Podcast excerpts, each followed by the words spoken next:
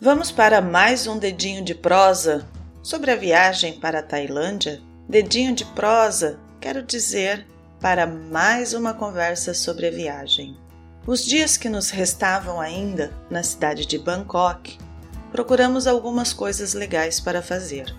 Como éramos turista, não deu para fugir muito das agências. Infelizmente, neste caso sim. Compramos um pacote turístico com direito à visita ao Templo dos Tigres, a ponte do rio Kauai, cemitério de guerra de Kanchanaburi, talvez seja essa a pronúncia, um passeio de jangada pelo rio Kauai e, por último, um passeio de elefante. Tudo estava no pacote turístico. E se naquela época eu tivesse a mesma consciência que tenho hoje, não teria feito nenhum deles. Não me culpo por ter feito esses passeios, pois naquele momento me parecia muito legal. Estava ali e precisava conhecer. Mas somos nós, os turistas, que alimentamos o círculo do possível maltrato aos animais. Digo possível por não ter certeza e nem ter visto nada de anormal na minha frente. Mas as fotos do meu arquivo pessoal falam por mim. Anormal é o contrário ou antônimo de normal. Passeio de elefante não tem nada de emocionante. Acredito que seja igual ao passeio de camelo, apesar de ainda não ter andado de camelo. Andar a cavalo, andar de bicicleta, andar de carro, andar de camelo, andar de elefante, andar a pé, andar descalço ou sem sapatos e andar devagar, de maneira calma e tranquila. São as muitas possibilidades de locomoção e uso do verbo andar. Os tigres são lindos, mas ficam presos em correntes. Lindos e presos. Que graça tem isso? Passeio de jangada foi legal. É, mais ou menos. Um barco levava a jangada rio acima, soltava a jangada e ela voltava rio abaixo. Aqui no Brasil, os passeios de jangada são mais divertidos. Eu não me lembro se tinha pernilongo lá. Pernilongo? Aquele inseto que faz.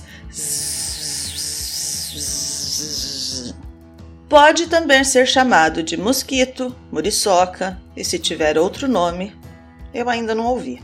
Depois desse passeio maravilhoso, nós fomos procurar um ringue de Muay Thai. O ringue é o local que as pessoas vão para competir ou treinar Muay Thai, boxe, MMA, entre outros. Encontramos um ringue e fomos comprar as entradas. E adivinha? Mil vezes mais caro para nós. Inacreditável! Não concordamos com aquilo. Queríamos entrar e fomos buscar possibilidades de comprarmos os ingressos com um valor mais acessível. Lembro que tentamos negociar, não deu certo. Tentamos convencer alguém a comprar para nós, não deu certo. Tentamos comprar de alguém que já estava com o ingresso, não deu certo. Ficamos mais ou menos umas duas horas ali tentando qualquer coisa que fosse possível. Você acha que conseguimos? Sim ou não? Depois de duas horas incomodando as pessoas, a maioria homens, é claro que conseguimos. Entregamos o dinheiro na bilheteria e pegamos os ingressos bem rápidos para a pessoa que estivesse ali não tivesse tempo e nem pudesse ver a cor das nossas mãos. Estávamos quase lá, com os ingressos em mãos, prontos para passarmos pela roleta para entrarmos e fomos barrados. A segurança não nos deixou entrar. Roleta é um tipo de roda bem pequena. Também é um jogo de azar muito comum em cassinos. Algumas entradas têm uma roleta para limitar a uma pessoa por vez para entrar, como por exemplo os ônibus e metrôs mais antigos. Você já tirou o pirulito da boca de uma criança foi assim que nós nos sentimos. Voltamos para a estaca zero, com o ingresso e sem poder entrar. Eu já estava cansada daquilo e decidi que, independente do valor, eu iria entrar naquele lugar.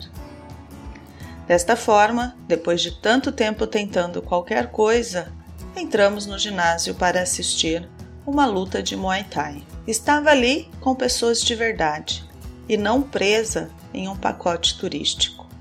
Foi muito massa aquele dia. Mesmo com toda a espera, foi divertido. Turista não tem muita coisa para fazer mesmo.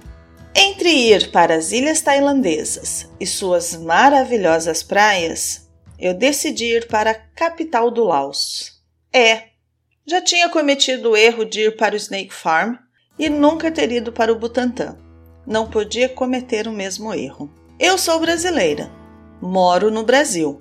Temos praias paradisíacas que estão nas listas das praias mais lindas do mundo. Praia por praia, vou para o Laos. Nós pegamos um ônibus de Bangkok para Vientiane, a capital do Laos. Não podíamos ir para o interior por já estar acabando as nossas férias então ficamos por ali mesmo. Em Vientiane, comi a melhor baguete francesa. Que delícia! O melhor suco de laranja. Visitamos muitos museus e todos eles com referências de guerra. As informações da cidade constam em dois idiomas: o francês e o laociano. É uma capital pequena e nada caótica. Parece cidade interiorana. O budismo é tão presente que construíram um Buda Park.